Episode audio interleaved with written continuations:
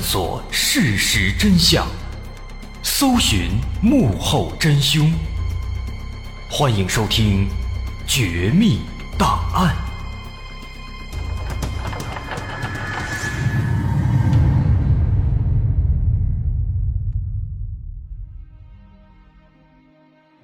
还原事实，探索真相。欢迎来到我们今天的《绝密档案》，我是大碗。在一九八九年，日本曾经发生了一起极其变态又十分离奇的案子。这起案子里面包括了多种元素，包括偷窥、可疑的金钱交易以及说不清的情感上的纠葛，多种因素相互纠缠，也是这起案子离奇。和复杂的一个根本原因，而更令人作呕的是，这起案子当中甚至还有诸多的屎和尿掺和进来。也正因如此，它也被称作是全日本最恶心的案件之一。而且这起案子直到今天都还没有一个准确的结论，而且也永远都不可能再有结果了，因为当年案发之后，日本警方并没有下大力气追查。只是随便找了一个理由给匆匆结案了，那这也导致这起案子直到今天仍然是案件爱好者们的津津乐道的话题之一。对其中的很多无法解释的疑点的存在，他们也仍然在进行着激烈的讨论。那么今天咱们就一起来了解一下这起传奇的案子。这起案子发生在一九八九年二月二十八号。当时的日本正值隆冬，天气非常寒冷。这一天，在日本的福岛县的一个小山村里，一名年轻的小学女教师晚上六点下班之后，就回到了离学校不远的教职工宿舍。回到宿舍，她像往常一样脱下外套，准备去上个厕所。这个教职工宿舍的厕所呢，都是蹲便式的。啊，就跟很多商场里边那种蹲便式厕所一样。当时这个女教师走进厕所，关上门，蹲下来，他就习惯性的往下看了一眼。结果这一看呢，哎，就发现这个厕所下面，隐约的能看到，在这个便池洞口，好像有一只鞋子堵在里面。女教师一看啊，非常奇怪，心想这里边怎么会有一只鞋呢？这明显也不是我的鞋呀。而且这厕所属于是自己这个宿舍内部的，外人也进不来。那这只鞋他为什么会出现在这里呢？心想，难道说是有人掉厕所里了？他抱着这个好奇的心态呢，就决定出门绕到这个房子后面，从厕所后面的这个污水池的另一头，看看到底是怎么回事。因为他们这个厕所啊，这个里边是厕所，墙外边呢。有一个污水池，这个污水池跟这厕所是相通的，厕所里边的粪便会排进房子后面这个污水池里。哎，所以说，如果真的是有人掉厕所里了，那在后面这个污水池里肯定是能够看到的。所以这个女教师呢，就赶紧出门，绕到了房子后面。但是来到污水池。打开了这个跟便池管道相连通的这个排污口之后啊，眼前的景象给他吓出了一身的冷汗。他看到有一条人腿渐渐的浮了起来。这女教师看的是清清楚楚，吓坏了，赶紧跑回宿舍跟其他同事们寻求帮助。紧接着，他们还找来了学校的校长。听完此事以后，校长决定。带着老师们再回到这个排污口、这污水池这儿，再去仔细看看，万一是晚上光线不好，这女老师看花了眼呢。结果一帮人过来之后又看了一遍，再三确认，这真的是条人腿。于是他们赶紧报了警。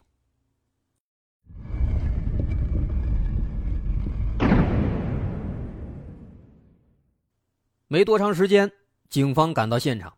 经勘查，在这个污水池里面，粪便并不多，所以他们打算直接徒手把这个人腿给拉出来。于是几名警员戴上手套，开始一起动手。哎，可是瞪了半天呢，也不知道是因为管道口太窄还是怎么回事这条人腿啊纹丝儿不动，好像被什么东西给卡住了，蹬不出来。无奈之下，警方只能联系消防队来寻求帮助。很快，消防员开了一辆小型挖掘机，把这片地方直接给连根挖出来了。挖出来以后一看啊，警方这才明白过来，为什么他们刚才不论怎么蹬都蹬不动了。原来啊，这厕所下面确实是有一个人掉进去了，是一名男性，但是这个人呢，他是以一个非常诡异的姿势缩在了一条 U 型管道里面。这个 U 型管道，它一头是屋子里面那个厕所的便池，也就是女教师看到鞋的那一头。那另一头呢是污水池，也就是这个女教师看到人腿浮出来的那个地方。那通常情况下呢，排泄物会顺着这个管道，这个 U 型管道排进另一边的污水池里。但是啊，这个 U 型管道它直径非常小，这两头俩口平均直径只有三十公分左右，啊，只有这个 U 型管道的下半部分稍微的宽一些，但是再宽，这里边的直径也只有四十多公分。而这名男性死者就待在这么一个又狭小又极度弯曲的空间里面，所以说警方当时不论是怎么拉怎么蹬都没有用。而更加诡异的是什么呢？是这个死者在管道当中的姿势。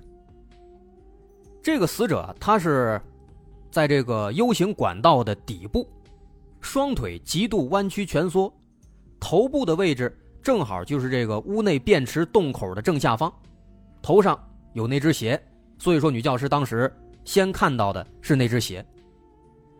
另外，这个死者的腿他是在污水池这一边的，所以说呢，哎，当时他就是一个在 U 型管道的底部蜷缩着这样的一个姿势。不过需要说的是，警方发现现场只发现了那一只鞋，另一只鞋不知去向了。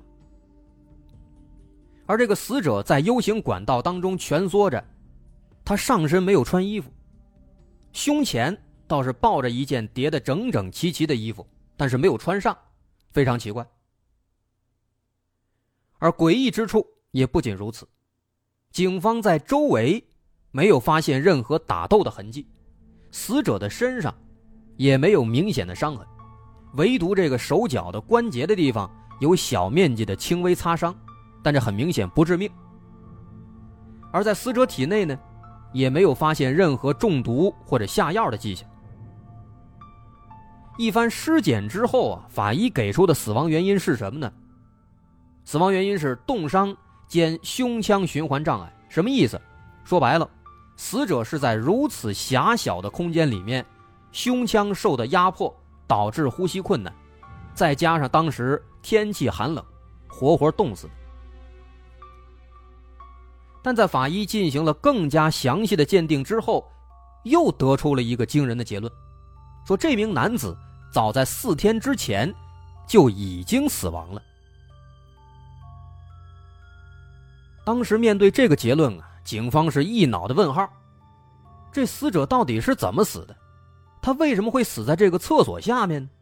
他是死亡以后被人塞到这儿的，还是掉进厕所以后才死亡的？最让警方想不通的是，他是怎么进到这个 U 型管道里面的，而且还是在教职工宿舍女老师的宿舍的厕所的便池里面发现了这个人。这一切都太反常了。因为现场没有搏斗的痕迹，死者又没有致命的外伤，体内也没有中毒和被下药的迹象，所以警方首先排除了他杀的可能。如果不是他杀，那么死者是如何进到这条弯曲的 U 型管道里呢？难道说，是死者自己钻进去的吗？这未免也太扯了！你想，谁会愿意往这个粪池里面钻呢？但是啊，这福尔摩斯还说过，排除了所有不可能的，剩下的那个，即便说再不可思议，那也是事实。所以当时在排除了这个他杀的可能性之后啊，警方就开始思考，说这个死者有没有可能是自己钻进去的呢？虽然说很不可思议，毕竟是个粪池，里边都是屎，谁会往里钻啊？但这个时候呢，警方注意到了死者的姿势。这个死者咱刚说了，他是蜷缩在 U 型管道的底部，上身赤裸，双手抱着一件叠得很整齐的衣服，而头部的位置呢，正好在室内女厕所这边，而且是正面朝上。睁眼一看，就直接能够看到女教师上厕所的样子。那么结合死者这个姿势。再结合刚刚咱们说的排除和猜测，警方认为，这有可能啊，是一起偷窥事故。这个死者有可能是自己通过外部的污水池钻进管道，想偷看女老师上厕所，却没想到钻进去以后出不来了，被活活在里面冻死了。但是，与此同时，死者的身份也被查清了，他叫江野直之。二十六岁，未婚，与父母和祖母一起居住在附近的另一个村子里。他所住的村子距离案发的小学所在的村子只有大概十分钟的车程。据家人反映，在二月二十四号下午，江野说要出门去办点事儿，但自此就再也没有回来。而这一点和法医对死亡时间的推测也是正好吻合的。都是在四天之前。另外需要说明的是，这名死者江野和那位女教师早就认识，跟女教师的男朋友也是朋友关系。那这一点似乎给警方的猜测也提供了一定的依据。但问题在于，从江野他的为人的口碑来看，他不像是能干出那种事情的人。这个江野在附近的一家核电站工作，工作勤恳，在村子里口碑也非常好。根据这个大伙的描述，说江野这人啊，性格开朗，喜欢运动，平时经常会组织一些娱乐活动，大家都非常的喜欢他。而且呢，口才非常好，所以说经常有人结婚的时候，就会邀请他来给帮忙主持。那可以说呢，是一位多才多艺、积极向上的好青年。而且就在案发不久之前，他还被委托去做下一任村长选举的演讲。所以说啊，面对警方给出的这个偷窥未遂致死的结论，不论是死者的亲人，还是朋友，还是村子里面的街坊邻居，都纷纷表示不满。他们不相信江野。会干出这种龌龊的事情，并且开始质疑警方办案不力，认为警方根本就没有仔细调查，就匆匆下了结论，说不定真正的凶手仍然在逍遥法外呢。但是警方这边却一直摆出一副不予理睬的样子，甚至直接把这起案子以偷窥未遂致死的结论直接给结案了。后来实在没办法。村子里三千多人联名上书，要求警方重查此案。可即便闹了这么大的动静，警方还是无动于衷，一口咬定最初的结论肯定是正确的。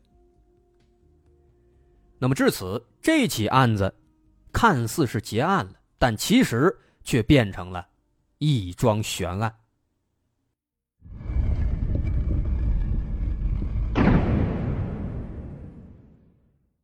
虽然说仅仅凭借人品好、性格好这一点来进行抗辩，确实很难让人信服，因为我们的确说过很多表里反差极大的罪犯，就比如著名的泰德·邦迪。但是抛开这一点不说，这个案子，它其实的的确确还有非常非常多的疑点。首先，最大的一个疑点，死者他是如何进入到这个 U 型管道里面的？说白了，他是如何钻进这个厕所下方的？经过警方当时对管道的测量，发现管道的高度，这个 U 型管道高度是一百零七厘米，宽度是一百二十五厘米。在屋内厕所这头的管道口，直径二十厘米；宿舍外面污水池那头的管道口直径三十六厘米，并且 U 型管道的两个口都呈现圆柱形。那这是这个管道的一个基本的样子。大伙儿如果不太好想象，可以关注我们的微信公众号，叫“大碗说故事”，在公众号里面回复关键词“福岛厕所藏尸案”，就可以看到我们今天对应的图片资料，配合图片资料来接着收听我们往后的内容。啊，其实这个 U 型管道它的大概的一个结构用途，说白了，一头是连接在这个屋内厕所的蹲便器上，另一头呢是连接在外面这个污水池上。那么就按照刚刚我们说的这个数据啊，我们可以想一想，死者到底能不能钻进去？日本当时在八十年代曾经做过一个有关国民健康的大范围统计，根据当时这个统计呢。日本二十五到二十九岁的成年男性，平均肩宽是四十点四厘米；成年女性平均肩宽三十六厘米。死者江野，他身高是一百七十厘米，这个身高在日本人当中属于中上等，所以肩宽应当也比平均水平只宽不窄。那么，四十多厘米的肩宽。能够通过如此狭窄的管道口吗？刚我们说了，屋外连接污水池这头的管道口直径三十六厘米，但因为当时警方办案不力，没有好好保存现场的物证，死者江野的父亲事后专门去现场收集了警方在现场打碎的这个 U 型管道碎片，后来带回家做了还原，重新把这个管道给复原了。复原之后呢，他们做了测量，发现这个污水池这口，这管道直径确实是三十六。后来这个江野的父亲啊，专门找了一位身高和身材跟江野差不多的一个男子来做实验。可是无论这名男子如何扭曲身体，如何弯曲肩膀，都无法钻进管道里，这就非常奇怪。那我们可以退一步讲，假如说。江野当时真的通过某种方式，就让自己勉强的钻进去了。但江野肯定不是傻子，毕竟如此狭窄的管道，是个人都会意识到这东西肯定是进去容易出来难，很可能进去以后就再也出不来了。这如此一来，江野为什么要冒着如此之大的风险，钻进管道里偷窥呢？这显然是说不通的。第二个比较重要的疑点，如果说这个江野他真的是自己钻进去要偷窥，那么他偷窥的对象又是谁？为什么会这么问呢？这就要跟日本的节假日联系在一起了。当时的一九八九年二月二十四号到二十七号这四天是日本的国丧日，全国都要放假。但这个尸体被发现的时间是二月二十八号，而且尸检表明四天前他就已经死在这儿了。四天前是二月二十四号，是放假的第一天。所以问题就出现了：既然放假了，那么女教师肯定就回家了，因此他不可能出现在这个教职工宿舍里面。既然这宿舍里连人都没有，又何来偷窥一说呢？都没人了，他偷窥谁呢？难道他是故意的，提前四天就钻到粪坑里面，就为了等着四天之后女教师出现？这更不可能了。闻四天屎味儿，没吃的没喝的，就为了看一眼女教师上厕所，那傻子也不干啊。另外，第三个疑点，在死者的衣服上。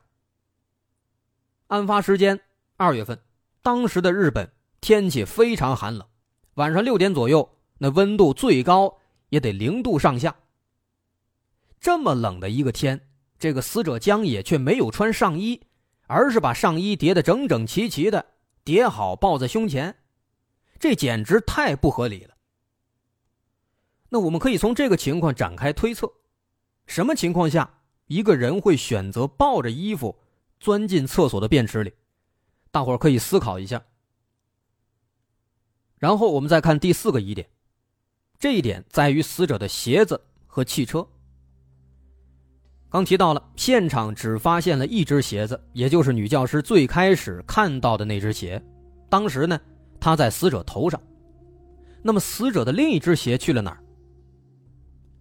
案发之后不久，有人发现死者的另一只鞋被扔在了距离现场还有挺长一段距离的一条河的河岸边上。那么，毫无疑问，这只鞋的出现给这起案子增添了很多种可能性。另外，死者汽车上也能发现一些问题。这个江野他是开车来到教职工宿舍的，他的汽车就停在案发现场不远处的一个停车场里。但奇怪的是，车门没锁，而且车钥匙就插在车上。这说明这个江野当时有可能只是打算稍作停留，稍后就回来，或者也有可能是发生了一些急事没来得及拔钥匙，并且要说的是，发现另一只鞋的那个河岸边，距离死者的汽车相距并不算远。那么，这是否能跟没拔车钥匙联系在一起呢？我们可以思考一下。所以说，不难发现啊，这起案子疑点越来越多，警方提出的这个偷窥未遂致死，好像确实是越来越靠不住了。那么这个江野他到底是怎么死的呢？他的身上到底发生了什么呢？咱们下节一起来做一番推测。